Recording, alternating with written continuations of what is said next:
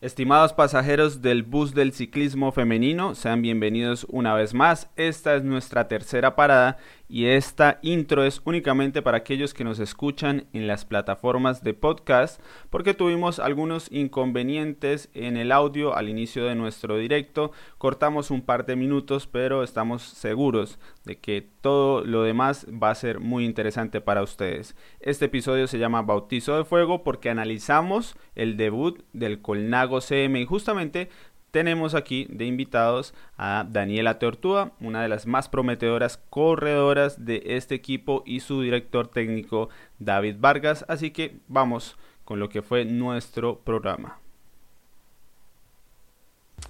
Muy bien, y es que estaban las mejores, ¿no? Es difícil, por supuesto que la carrera no era parte del World Tour, pero era bien, bien duro el nivel. Eh, no van a encontrar, tal vez van a encontrar recorridos más difíciles quizás, pero ustedes estaban ante las mejores.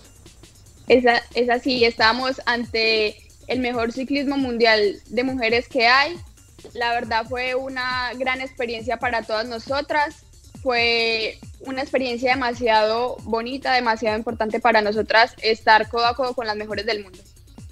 Muy bien, Natalia, ¿algo para preguntarle a nuestra invitada? Sí, yo quería preguntarle a Daniela, pues yo me imagino que ustedes ya estaban mentalizadas a que eh, la cosa no iba a ser fácil, pero quisiera saber tal vez qué fue lo que más les dio guerra en ese, en ese debut, algo que definitivamente hayan detectado en donde, uy, pucha, esto realmente fue como más difícil de lo que nosotros estábamos esperando o alguna cosa así que las haya cogido por sorpresa, que no hayan venido a venir porque este pelotón, por cosas que yo he leído y demás, tiene como su dinámica ya establecida y cuando llega un equipo nuevo con no eh, sin haber tenido experiencia de correr con ellas antes es un poco difícil tratar de meterse en esa dinámica que ellas tienen. Entonces quería saber si algo la sorprendió por lo difícil que era o algo por ese por ese lado. Eh, en el lote se ve mucho que todas corren eh, muy juntas, muy en grupo. Y bueno, nosotras entrar a un lote que ya era de muchas corredoras, eran más, eran 150 corredoras, fue algo muy nuevo para nosotros, ya que pues estábamos acostumbradas a correr con lotes muy pequeños. Entonces eh, fue algo muy nuevo para nosotros. Estuvimos eh, en la carrera, eh, intentamos estar mucho tiempo juntas para mostrar también de que, de que eso se puede, se puede hacer y estar ahí apoyándonos, dándonos muchos ánimos, pero eso fue como lo que más... Em, como que se vio, como que se vio, los equipos mantienen, mucho, mantienen mucho, juntos, apoyando, apoyando pues, a la líder, pues, a la líder y para que, para que eh, digamos que la carrera, que la carrera vaya, de la, vaya de la mejor manera. Muy bien. Eh, otra pregunta, otra ah, pregunta, qué pena, Eddie. Otra, no, no, no, otra, no, no, no, que tengo aquí la, mejor dicho, estoy, déjeme que salgo de mis dudas. Entonces, una de las cosas que yo le he oído, y esto es sobre, todo, a sobre todo a ciclistas de Estados Unidos, cuando, van a cuando van a competir en Europa, es que ellas se es que ellas se devuelven lo difícil que es tratar de mantener, tratar de mantener la posición la pos en ese lote. O sea, lo bueno, lo difícil que es tratar de mantener una buena posición eh, sin gastar muchísima energía. Entonces yo quería preguntarles a ustedes qué tal vieron con ese lado. ¿Concuerdan con esa percepción de las ciclistas eh, de Estados Unidos o más bien no es tan, tan grave? La verdad, a todas, a eh, fue una parte que se nos dio muy bien, muy bien. estuvimos ya que llevamos el pinganillo, estuvimos comunicándonos muy bien de principio de la carrera a fin si alguna iba adelante, animábamos a las otras a que eh, estuviéramos bien ubicadas adelante, por lo que te digo que era un lote bastante grande, eh, fue un poco complicado al principio, pero creo que todo es de adaptación y nos adaptamos muy bien al lote. Listo, hágale Eddie. Creo que tenemos a, Daniela haciendo un trabajo muy fuerte de bíceps y tríceps y yo creo que ya va siendo hora de, despedirla un poco. Una última pregunta, ¿esa es la casa donde viven todo el equipo desde hace tanto tiempo? Sí, esta es la sede del equipo donde nos encontramos todas viviendo. ¿Cómo está el calor, el clima? El calor está bastante alto, en los entrenamientos, bueno, salimos, estamos saliendo a entrenar en las mañanas y es a 30, 31 grados, ha subido a 38 grados y se cree que la otra semana la temperatura suba un poco más. Les está pegando la ola de calor en forma. Muy, muy bien. Entonces, Así es. Pero yo creo que la ola de frío es peor para un colombiano cuando sea el momento. Si es que se presenta en esa zona de España, la verdad no tengo tan claro cómo es el, el clima allí, pero si fuera el caso, sería más difícil. Bueno, Daniela, muchísimas gracias de verdad por haber atendido nuestra invitación. Aquí eh, estamos para eso, para hablar de ciclismo femenino y por supuesto seguiremos la pista de este progreso, de, de, ese paso a paso tan interesante que es para nosotros ver cómo empiezan desde un nivel no tan arriba y suponemos van a ir mejorando carrera tras carrera. Así es, bueno, Así es, más gracias, más gracias por estar pendientes del ciclismo femenino colombiano y bueno, nosotros seguiremos aquí dándolo todo por, por Colombia. Muy bien, por favor, si, David está por ahí, que pase al turno, al banquillo. Le pasa la papa, caliente, la papa caliente a David. mientras, mientras llega David, pues Natalia, vimos en Durango, Durango, que no se tuvo un ciclismo tan, tan atacante, ¿no? No se tuvo algo tan fuerte pero no, al fin de no, cuentas, pues, no, no, no, ¿cómo va a decir eso? No, si hubo ataques, hubo ataques, Lo que pasa es que como no lo reportaron en Twitter, pero sí, sí hubo ataques. No épica de Van sí, es que ya Ah, no, pues, ah, no, pues si se va a quejar que no se mandó la loca kilómetros antes, kilómetros pues, antes, tampoco, pues tampoco. pero no, la carrera estuvo prendida, ¿qué tal este man? Es que ya me enseñó me mal. David, 60 kilómetros. Sí, ya está. David. Vargas, eh, quien tenemos en pantalla, es el director técnico del equipo. Y pues bueno, yo creo que hay muchas cosas que él nos puede contar desde la visión. Así que bueno, primero David, bienvenido y gracias por atender la invitación. Hola, ¿cómo están? Un saludo muy especial en nombre de Colnago CM a todas las personas que siguen el ciclismo femenino nacional. Muy bien, eh, vamos a, estoy muy pendiente de, los comentarios, gracias por ayudarnos con el sonido. Eh, y también es importante que nos dejen cualquier, cualquier pregunta, creo que ya hemos visto algunas que han hecho y, bueno, vamos a tratar de, atenderlas dentro de lo posible. Mm, David, ¿cuál era el mayor reto desde el punto de vista del, del director ¿Cuál era el mayor reto a la hora de encarar esas primeras carreras en, Europa y con este nivel? Bueno, es indiscutible que nos íbamos a enfrentar a un nivel totalmente diferente al que, al que lo hemos hecho hasta ahora. Bueno, en Colombia y Centroamérica hay buen nivel de ciclismo femenino, pero no el que se encuentra acá con, con las mejores del mundo.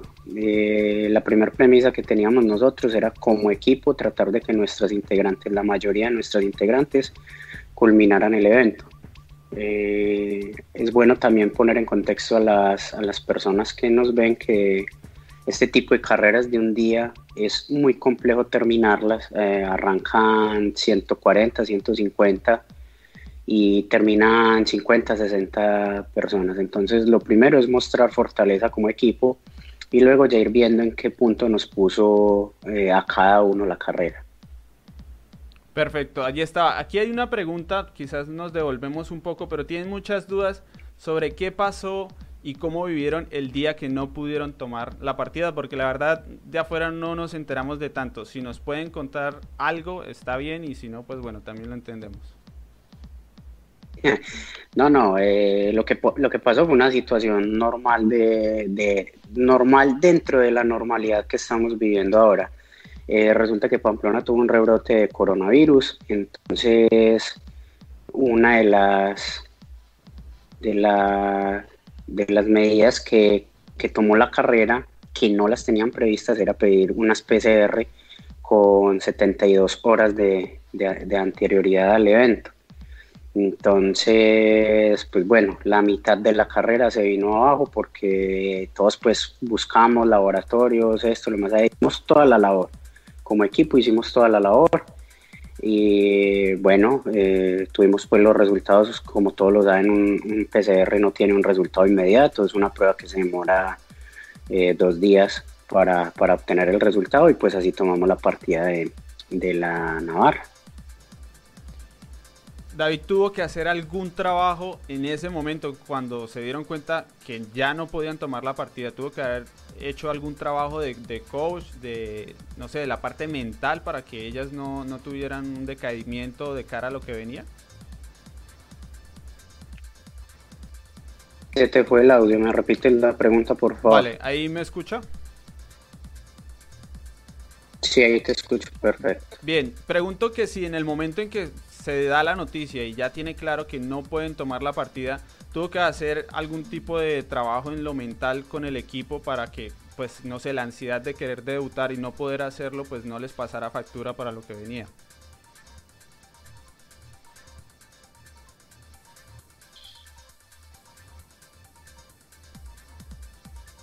Eh, pues ahí, mira, nosotros una de las ventajas que tenemos es que venimos trabajando desde hace muchos años, desde Antioquia juntos, y hemos aprendido que las situaciones siempre nos regalan un aprendizaje, que tenemos que sacar siempre las cosas que pasan, lo positivo. Entonces, pues esa fortaleza, esa unión nos ha ayudado a afrontar muchas situaciones a lo largo de nuestro camino, y esta no fue una situación ajena a lo que, a lo que venimos trabajando siempre. Eh, nuestro líder también, Carlos Mario Gallego, nos ha enseñado que las cosas siempre se tienen que mirar con positivismo y con, y con el optimismo para que, para que los eventos futuros nos puedan salir bien. Entonces, no, para mí no generó eh, ningún problema, pues, o sea, obviamente el sentimiento que tenemos todos, las ganas de debutar y esto, pero teníamos que tomarlo con calma porque no nos podíamos eh, bajar mentalmente porque al otro día teníamos un evento demasiado, demasiado difícil, demasiado complejo, una carrera diferente totalmente a lo que, a lo que estamos acostumbrados nosotros a correr. Natalia, ¿alguna pregunta? Yo quería, es como más que la gente entienda el contexto del proceso que ha llevado David y este grupo que tiene al equipo corriendo ahorita en, en otros continentes, ¿no? O sea, es como más dar un, poquito de contexto y no tanto de historia, pero que la gente entienda que esto es un proceso que lleva años, que eso no fue que se levantaron ellos en enero diciendo, ay, hagamos este equipo y nos vamos ya a correr, sino eso requiere todo un proceso detrás. Entonces quisiera si David nos puede contar así cortico, eh, primero, o sea, ¿cuándo, ¿cuánto tiempo lleva haciéndole al ciclismo femenino? Que es varios años, o sea, esto no es una cosa nueva. Y el segundo, ¿cuál es el objetivo que él quiere tener a largo plazo? O sea, a largo plazo, ¿cuál es ese objetivo que quiere lograr? Bueno, a largo plazo, eh, y no es ni largo plazo, eh, todo el equipo tiene como, como objetivo ser eh, un equipo World Tour femenino, que podamos hacer parte de las grandes carreras a nivel mundial y que podamos proyectar a todas estas damas de Colombia hacia el ciclismo del mundo. Eh, ¿Cuánto llevo con ciclismo femenino? Pues bueno, hace seis años me encomendaron la labor de ser el técnico de, la Liga de Ciclismo de Antioquia, en la parte pues de la ruta, muy enfocado al ciclismo femenino. Desde allí venimos pues eh, en, principio masificando el, ciclismo femenino y luego captando todos estos talentos que, que en el trasegar eh, nos va dejando pues toda esa masificación. Eh, recordarles pues a todos que, Antioquia es el pionero del ciclismo femenino, netamente femenino en Colombia.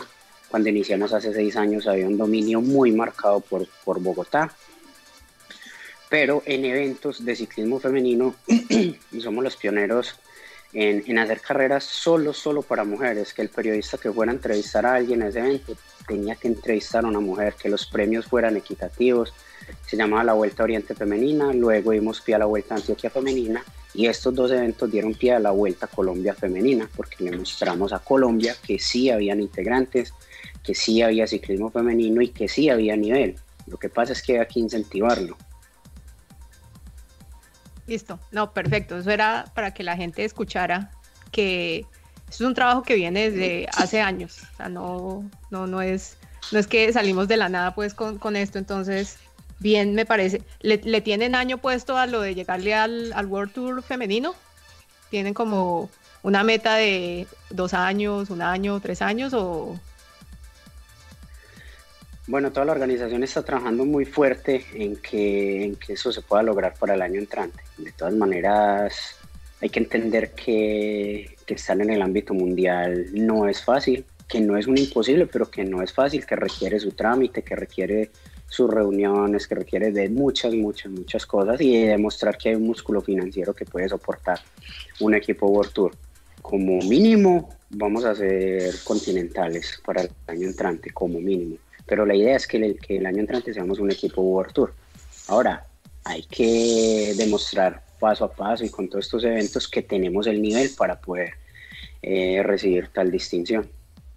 David, respecto a eso, le, pregunto ahora que ya, digamos, está metido en lo que son las organizaciones y la política del ciclismo ya a nivel internacional y sobre todo de la parte femenina que se mueve en su burbuja aparte de la masculina. ¿Hay alguna cosa que lo haya sorprendido de ver cómo es el tejemaneje en cuanto a eh, los equipos y cómo se reúnen y cómo fluye la información? Cosas así como que les haya tocado aprender porque de todas maneras saltar a este nivel es, es, algo nuevo tanto para las ciclistas también como para ustedes como organización desde la parte administrativa y de logística. Entonces, cosas así que usted como haya, se haya pillado que quiera compartir y si no, pues no hay, no hay, no hay problema.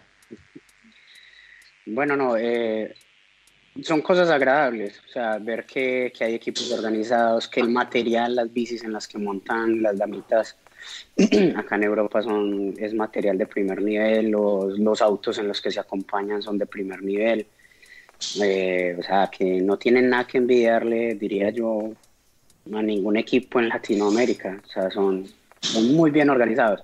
Pero también se ve que, que no todos los son así, o sea, aparte de que, de que hay equipos muy organizados, también se ve pues el, el equipo un poco, los equipos un poco más humildes y eso, pero digamos, de estas dos carreras que participamos, como las carreras vienen eh, precedidas pues como por, si son World Tour 1.1, 1.2, eh, los equipos que participaron de estos dos eventos son equipos que, que son eh, muy bien estructurados.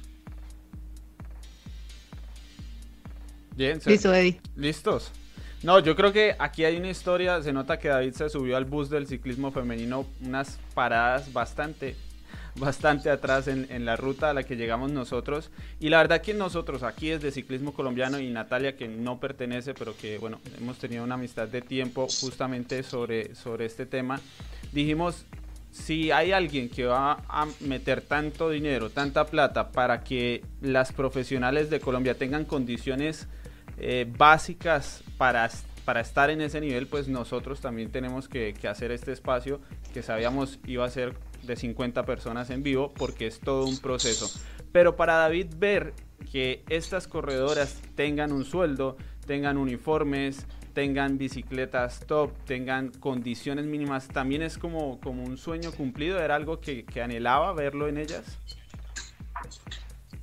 Claro, claro, es que acá no solamente se están cumpliendo los sueños de ellas, eh, uno también como profesional también tiene sueños y, y, en un principio solo, solo sentir que uno podía aportar un granito de arena para que una de sus deportistas estuviera en Europa era pues como, como, el, como el ideal, pero luego se viene toda esta organización detrás. Eh, yo lo digo mucho en manera jocosa como esto pasó como si fuera una película porque porque llegar que inicias con un proceso, con todo este tema del ciclismo femenino, le damos el realce, le damos importancia y que lleguen empresarios con esta bendición de decir, es que las llevamos a todas, pero también lo queremos a usted y les vamos a dar estas bicicletas, o sea, yo no me imaginaba que nuestros deportistas iban a estar montados en una Colnago tope de gama, con cambios electrónicos, con, acompañados por un coche de o sea, hasta el coche es de tope de gama, es un coche en verde, o sea, todo, todo, todo es un sueño. Como les digo, no solo para ellas, es un sueño cumplido para mí también. Oh, pues felicitaciones, David, y todo lo mejor con ese proceso. Desde aquí les vamos a hacer harta barra y pues obviamente a estar pendientes de lo que viene. Antes de que se nos vaya, ¿cuál es la próxima carrera? Yo leí en el, en el comunicado de prensa que salió que tenían la cita en Turquía. ¿Eso todavía está así o qué tanto les ha revuelto el calendario el tema del, del coronavirus? No, totalmente. Eh, estamos es, eh, con este tema de, la pandemia, los organizadores están cancelando carreras, la gira por Turquía ya no se va a realizar, que la teníamos en 10 días, íbamos a hacer cuatro carreras en un lapso de dos semanas en Turquía, esas carreras ya no van. Eh, como les cuento, y para, y para, y para el bienestar de todas, de todas nuestras deportistas, tenemos un grupo logístico detrás que se mueve de una manera impresionante. O sea, unos diarios se asombra del alcance que tiene toda esta organización, de todo lo que hacen por ellas. Eh, estamos invitados al, Giro de Emilia. Eh, vamos para Italia la semana entrante. Eh, pues entonces imagínate el alcance que tiene todo esto de decir, bueno, se cae Turquía y nos movemos y conseguimos Emilia y entonces no vamos a Turquía sino que vamos a Italia. Uno no se alcanza a dimensionar todo lo que tiene que haber detrás de un movimiento como estos y decir, hombre, no estamos eh, recogiendo entre los padres de familia por ir a una carrera, es un equipo, una organización como tal detrás de todas estas eh, damas, detrás de todos nosotros que se mueve y tienen el músculo financiero y la voluntad y las ganas de sacar esto adelante y pues bueno, nos vamos para Emilia la semana entrante. y ahí de paso les ponen toda la presión del asunto, ¿no? Porque se pueden dedicar a lo suyo, que es salir a correr en la bicicleta, ¿no? Ya se, se encargan del resto, entonces ah, les dejan el, que ustedes se dediquen únicamente a la parte de la competencia, que es como debe ser, claro, que ellas estén tranquilas y enfocadas en el entrenamiento y en llegar a tope como se debe y ustedes también en lo mismo, ¿no? Sin necesidad de estarse preocupando por el por el, pues por todas las cosas que tienen que, arreglar en términos de logística. Entonces, está bien, o sea, es una cosa que lo hace sonreír a uno porque llegar a ese nivel de profesionalismo con un equipo de ciclistas mujeres, todas colombianas, es, yo estoy, mejor dicho, yo nunca pensé que me iba a tocar ver el nivel que tienen ustedes en ese equipo a nivel de soporte en cuanto a todo de cantidad de equipamiento y demás, entonces es, sí, no, yo, yo estoy en piñata desde el anuncio. Sí, sí, aunque bueno, creo que lo único es que íbamos a Pandito otra vez en, Turquía, yo creo que el nivel iba a estar bajo respecto a lo que tuvieron en España, el, nivel allá en Turquía, y otra vez vamos a volver con lo fuerte en Giro de la Emilia, pero bueno, ¿qué se le va a hacer? Yo creo que en últimas la experiencia es tremenda para ellas. Sí, claro, o sea, lo que ustedes están celebrando, pues imagínate cómo lo celebramos todos nosotros, las integrantes del equipo. En un principio, eh, el líder de la organización que se llama Carlos Mario Gallego nos insistía mucho en que, en que tenemos que, que creernos esto, en que sí nos merecemos todo esto que nos está pasando porque de todas maneras uno como buen colombiano al principio decía, uy, pero ¿cómo vamos a montar en estas bicicletas? Pero ¿cómo vamos a montar en esos rines? ¿Cómo así que en ese carro? ¿Cómo así que todo esto? Entonces uno muchas veces no se cree como merecedor de las cosas y, bueno, eh, Carlos Mario nos está enseñando mucho a, creernos y en la medida que nos vayamos creyendo merecedores de las cosas también vamos, vamos aportándole más y vamos dando, bueno, nos creemos merecedores de esto y vamos a aportar también y también nos tenemos que creer que que podemos eh, estar en la disputa de las carreras. Entonces, todo ha sido un proceso muy, muy bonito. Ah, no, y, la verdad, como lo hemos dicho aquí, ya para ir cerrando, porque eh, sabemos que esos brazos están cansados con ese celular, eh, este bus del ciclismo femenino no es de marca Colnago, pero desde que desde allí se siga promoviendo la equidad de género, el respeto, el dar a entender que las mujeres ciclistas merecen lo mismo, exactamente lo mismo que tienen los hombres, nosotros aquí vamos a seguir haciendo barras, ¿cierto, Natalia? No, pero imagínense. No, yo en serio estoy, y esto es como desde fan de, fan de ciclismo femenino desde hace como siete años, yo soy la más orgullosa de todas. O sea, ver un equipo colombiano compitiendo y ver que, carajo, es que es alto nivel, o sea, ya llegaron con todo el soporte que se merecen, las bicicletas, los carros compañeros, las, las vans, todo, todo lo tienen ahí, entonces sí, no, eso es buenísimo y yo he hecho ruido hasta más no poder por eso, porque es una cosa que en serio es para celebrar y lo llena uno de orgullo. Entonces, no, muy bien. háganle, háganle, háganle y sí, no, va a ser duro, pero ahí vamos todos haciéndole fuerza. Tal vez después cuando Daniel, Daniela ya sea top y ya luche por las etapas, pues tal vez aquí le hagamos alguna crítica por cómo corrió o no corrió, pero eso solo será una buena noticia porque quiere decir que ahora la gente quiere escuchar debates sobre cómo corre Daniela. Pero por ahora entendemos el proceso, lo impulsamos mucho y de verdad gracias a ustedes por, por sacarnos este espacio eh, y bueno, esperamos volverlos a ver pronto.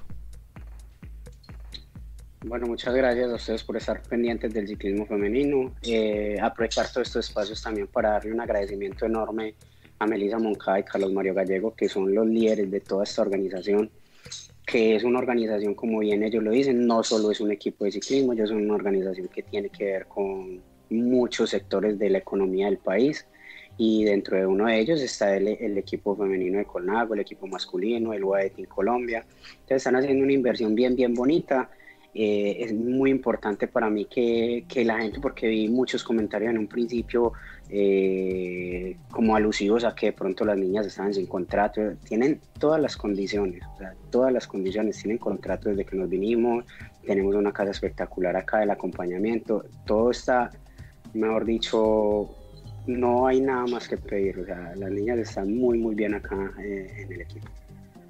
Muy bien, pues ahí estaban las, las personas del Colnago CM que estuvieron hoy con nosotros, David Vargas, el director técnico, y Daniela Tortúa, una de las más prometedoras del equipo. Muchas gracias y buena suerte. Seguimos aquí, Sebastián, con el bus del ciclismo femenino.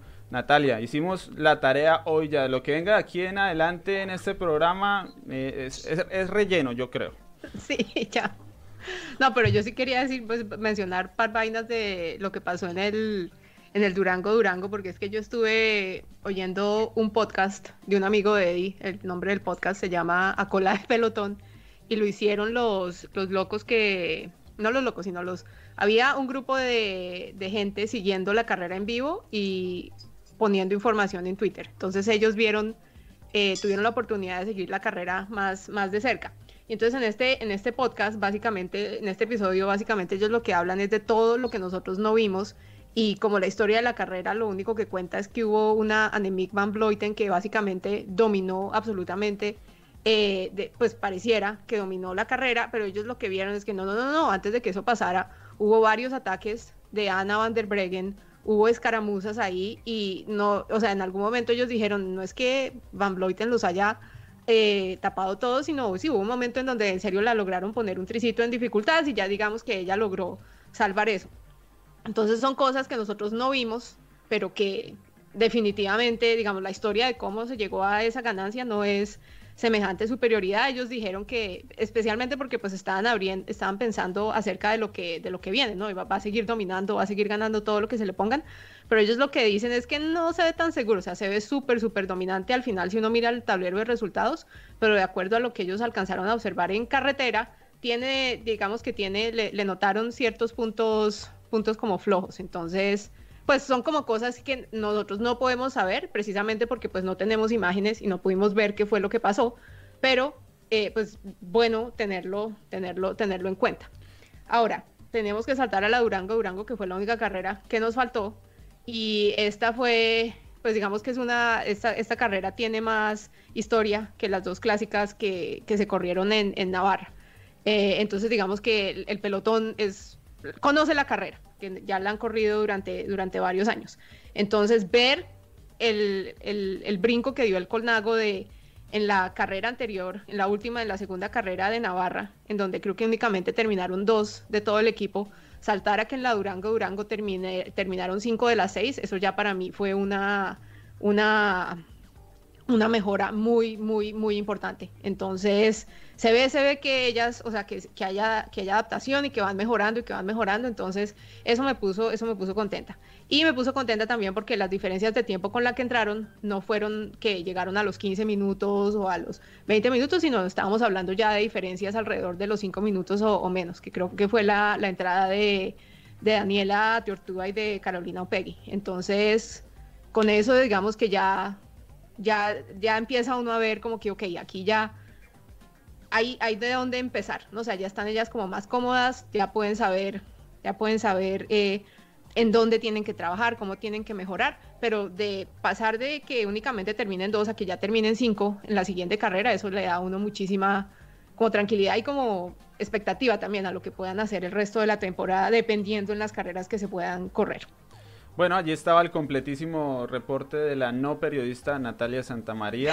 Poco más que adicionar. Yo quiero saludar a las personas que están en el chat, las que se animan a subirse al bus del ciclismo femenino, ahora que no estamos en los gloriosos todavía, porque yo supongo que el día que Paula o Daniela o, alguna otra se convierta en una ganadora, o Erika Botero, pues llegará mm. mucha gente. Entonces, Alexander Ramos, Jason Navarrete, Nelly Montenegro, eh, María José, bajemos por aquí, Sebastián, Valerie, ah no, Vanderlei, Rodríguez. Tenemos, pregunta de María José. Perdón, ahí te interrumpo. Ella dice que si a medida que crezca el ciclismo femenino se va, se va a ver como una más estrategia de equipo con, con roles marcados. Entonces, eh, pues es que eso depende tanto del, del equipo al que estemos, que estemos Pero es que Natalia, perdón, me animo a interrumpir. Yo creo que el problema en cuanto a que creemos que no hay roles y demás es porque no hay televisión. Si tuviéramos dos, tres horas de televisión, podríamos ver el desarrollo, la dinámica de las carreras y entender quién, quién hace funciones de gregario, quién es segunda espada, esto y lo otro. Pero si seguimos así, pues claro, parece que todas corren a ganar y gana la que llega primero y ya estuvo. Sí, sí, sí, no. Entonces, pues también con eso, pero sí hay, sí hay roles, pero yo lo que quería hacer la diferencia es que de todas maneras hay una diferencia marcada, y de esto hablamos un poquito en, el primer episodio, y es porque los equipos que están en el tope, o sea, digamos, los, los, 15, los 15 primeros equipos de la tabla UCI que tiene el ranking de, de los equipos femeninos, son equipos en donde hay recursos, en donde a las ciclistas digamos, las que hacen la labor de gregarias, ellas tranquilamente pueden hacer su labor y llegar de 50 o no terminar la carrera y todo bien. O sea, a ellas no les toca figurar porque así está como la estructura en equipo. Ese lujo no se lo dan los equipos, o sea, las mujeres que están compitiendo en equipos que están como más hacia, o sea, en equipos locales donde no hay tanto apoyo eh, económico y demás, y ahí es muy difícil tener esa cohesión de equipo porque ellas salen es a correr por lo suyo, a tratar de figurar para ver si pueden enganchar con un mejor, con un mejor equipo. Entonces, en esos equipos no hay, no hay como tal roles eh, asignados. Pero en equipos ya, digamos, del, top, y es yo creo que a lo que el Colnago le está jugando, ahí hay roles decididos, hay estrategia de carrera, en donde hay una corredora o dos que son las protegidas, y todo el equipo le va a jugar a esa estrategia. Se entregan roles de, bueno, usted si se puede se mete en la fuga por tanto tiempo, o usted va a hacer las veces de que nos trae todo lo que son la, el agua y bueno, lo de comidas y demás, y esos roles sí están asignados. Como dice Eddie, pues no tenemos video para que ustedes puedan ver eso, pero en esos equipos del top sí hay roles asignados como tal, y esos roles, digamos, las, no hay, las ciclistas no tienen problemas en seguirlos,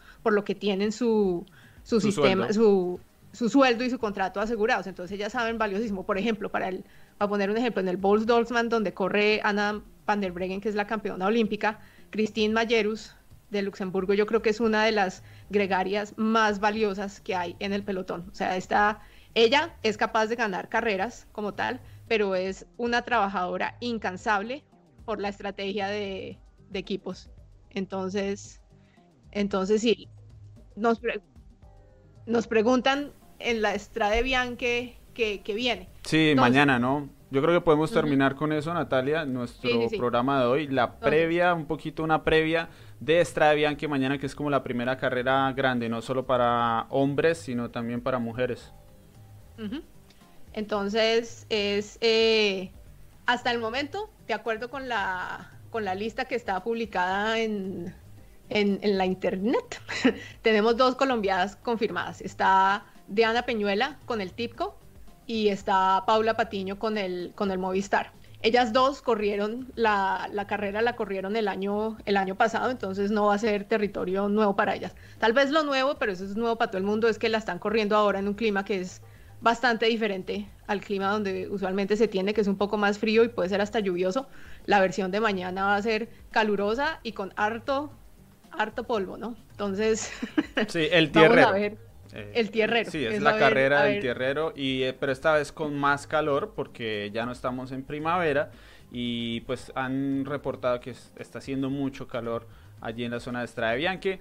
Televisión parece que vamos a tener como una media hora, era, lo que estaba leyendo justo antes de que arranquen los hombres, o sea, como unos 10 a 20 kilómetros por ahí, una desgracia, digo yo. Exacto. Y esto es, digamos, la televisión viene porque dentro de la regulación que metió la UCI para carreras que sean nivel World Tour, ellas por, regla al menos 20 minutos de, de, hora en vivo. Creo que estaban tratando de subir si le podían subir de 20 minutos más bien a, a 40 minutos, pero sí, o sea, se espera que los últimos kilómetros sean en vivo. ¿Cuántos kilómetros? Va a depender de la velocidad a la que, a la que salgan. Hace un par de años, cuando llegaron las imágenes en vivo, estábamos como a 10 kilómetros de meta, porque pensaron que se iban a demorar más y resulta que pues no, salieron a toda, entonces todo va, todo va a depender. Entonces, vamos a ver cómo va mañana.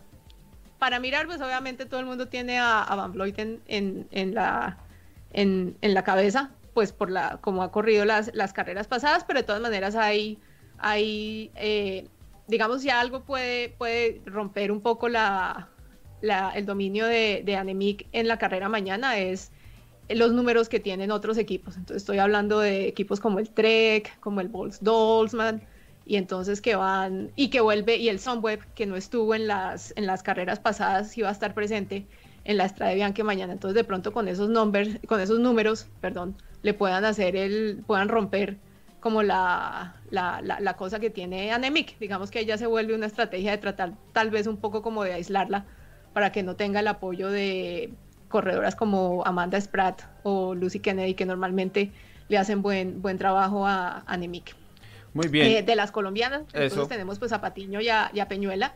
Eh, Paula, vamos a ver cómo es, cómo, cómo le va con esta. Esta es su segunda versión. Entonces tendremos que comparar su resultado mañana con lo que pasó hace un año y lo mismo va para, para Diana Peñuela. Leyendo los nombres del, team Tipco, eh, me parece que la líder del Tipco va a ser Lauren Stevens. lo digo esto es porque ella ha estado concentrada bastante corriendo carreras de lo que llaman aquí gravel, entonces eso se parece mucho a los tierreros en los que van a pasar allá, entonces digamos que, que ha hecho algo de preparación en ese estilo, corriendo carreras que son larguísimas, estamos hablando de carreras de 100, 200 millas, en donde ella ha participado y pues le ha ido bien, entonces digamos que si algo del, que si yo quisiera decir de pronto si Diana Peñuela de pronto va a tener alguna posición de liderato en, en el TIPCO, la veo difícil, la veo difícil por lo que está Lauren Stevens ahí, pero pues no, no, no se descarta, no toca esperar y, ver. Y en cuanto al Movistar, yo no creo que, yo no creo que la, no creo que vayan a, poner a Patiño como de, de, de, persona protegida, pues, o de ciclista protegida. Entonces, veremos, veremos cómo les va, cómo les va. Esta vez, otra vez, es una carrera intensa, rápida, y esta vez con calor y tierra, entonces vamos a ver cómo les va. Es que, a ver, si Paula estuviera en plena condición, podríamos esperar eh, que estuviera más o menos adelante, ¿no? Ya lo demostró en, algunas etapas del Giro principalmente, pero con el resultado de la Durango Durango, pues no sabemos si todavía está un poco retrasada en su forma, si solo fue esa primera carrera que se hace difícil y aquí ya puede llegar a estar mejor. Tenemos la duda sobre eso. Aquí nos preguntan por dónde se puede ver. Y ESPN va a tener la transmisión para Colombia de la versión masculina. No sé si van a entrar también desde antes con la versión femenina. Yo creería que no. Eh, y en todo caso irá todo por, por internet. Pueden seguirnos allí eh, arroba eh, y el de Natalia que no me acuerdo cómo es. Eddie Jacome, ciclismo colombiano, ciclismo en Facebook y en Twitter. Está bien, no sigan a Natalia. no, ya entendimos. no voy a llegar a, llenarles de Yo, le, yo le hago retweet a Natalia para que igual ahí también puedan encontrar el, el enlace y, y, puedan, podamos ver lo poco, las migajas que le dan al ciclismo femenino, porque yo creo que eso es una falta de respeto total lo que hacen. Pero bueno, así está el mundo, todavía hace falta trabajo para que puedan transmitir unas, una hora y media, dos horas de una estrada de Bianque femenina. Así que no hay nada que hacer, nos queda esperar. Y lo otro, exacto, Y lo otro que toca tener en cuenta también es, acuérdense que esto está, estamos en situación volátil por el asunto del, del, del COVID y la, de la COVID, perdón, y la, la, lo estoy diciendo es porque esta mañana estaba leyendo, pues tratando de buscar cuál era la lista de, de gente que va, que va a arrancar y el, el, el DS o el director del Bols Dolzman se estaba, que, se estaba quejando estaba quejándose porque les había sido muy difícil eh, cuando llegaron eh, encontrar alguien que les hiciera los exámenes de PCR. Aparentemente ellos hicieron las, pues tenían como la cita pues eh, programada y demás y cuando llegaron en Italia les dijeron no, pero ustedes no son italianos, a ustedes no les podemos hacer ese, ese examen. Entonces, así es como está puesta ahorita la lista de, de entrada. Acuérdense que eso nos puede caer mañana si hay alguna cosa que, no esté, que no, que como que, haya, que haya faltado. Digamos que esperamos que, esa sí a la lista como tal y ya las que no estén ahí puestas es porque no pasaron los requisitos, pero pues todo eso, es situación volátil. Entonces, pues estaremos pendientes a ver mañana cómo nos va. Tal cual, eh, vamos día a día, como dicen los líderes de las grandes vueltas, vamos día a día, no quieren ver más allá del mañana. Eh, y así funciona esto, no sabemos en qué momento se detenga todo. Y bienvenidos a Caballito de Acero. Llegaron un poquito tarde, pero no importa. Lo importante es llegar. Los esperamos el próximo viernes. Eh, por si quieren llegar puntuales, vamos a tratar de manejar el mismo horario. Gracias por tenernos paciencia. Ya casi, creo que ya estamos domando el software. Ya casi, creo que en. ya, casi le pegamos al audio. Después de los primeros cinco minutos, parece que ya hemos tenido un buen audio. No fue fácil conectar. Natalia está bastante lejos, no está en Colombia. Teníamos invitados de allí desde España. Entonces, bueno, eh, creo que ahí vamos ah, mejorando. Y de aquí a que Paula gane un giro rosa, pues ya tendremos buen audio tal vez. Puede ser. Exacto. esa es la meta. No, de aquí a que al Colnago, eh, de pronto cuando el Colnago ya sea World Tour, ya, ya, ya tenemos esto más profesionalizado. Es que eso, eso son palabras mayores, pero creo que nos van a dar tiempo para que nos preparemos aquí todos, logremos No, no, pero es que así toca. Así toca, no, así toca. Eso es como, ahí sí es como diciendo, toca creérsela y dejar y entrar sin comerle a nadie. Y está bien que desde, desde el tope, o sea, desde los que están apoyándoles, les estén mandando esa mentalidad, como diciéndoles ustedes tranquilos, háganle que aquí, o sea, nosotros creemos en ustedes, créanse que ustedes pueden, que aquí los estamos apoyando. Eso ya es.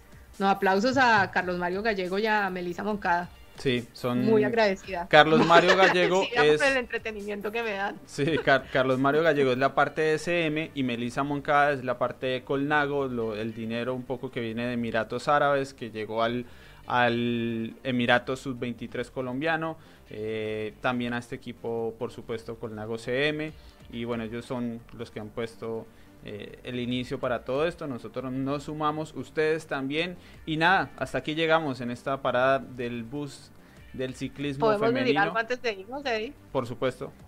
¿Ha visto las bicicletas? ¿Ha visto lo coqueto de los de todos los campañolos que tienen por todo lado? Ay, no, es que Y el trabajo de fotografía, estaban en sesión de fotos esta semana, no sé cuándo saldrán, pero eh, es una cosa que va en serio. Yo creo que después de esto van a dejar el listón muy alto. Muy, muy alto, sobre todo con esas bellezas de bicicleta y los componentes que tiene. Yo por ahí vi en par fotos cuando yo, ¡Oh, ¡Campañolo! No puede ser. Muy bien, muy bien, muy bien. Nos alegra mucho y por eso vamos a, seguir aquí dándole al ciclismo femenino porque sí se puede, se puede con equidad de género, se puede con respeto a las corredoras. Así que bueno, muchas gracias a todos los que nos acompañaron, a quienes nos escucharon en las plataformas de podcast y nos vemos en ocho días con una nueva parada del bus del ciclismo femenino.